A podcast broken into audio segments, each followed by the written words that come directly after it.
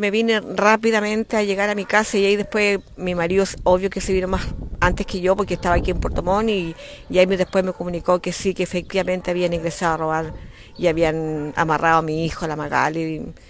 Así que yo me vine rápidamente y, y llegué me encontré con toda la sorpresa y, y estaba todo el carabinero aquí. Dos eran más violentos que, porque eran tres los que ingresaron, pero uno era más violento que el otro. No, solamente le pusieron pistola en la, en la cabeza para que entregaran todo lo que porque ellos querían dinero, nada más que dinero.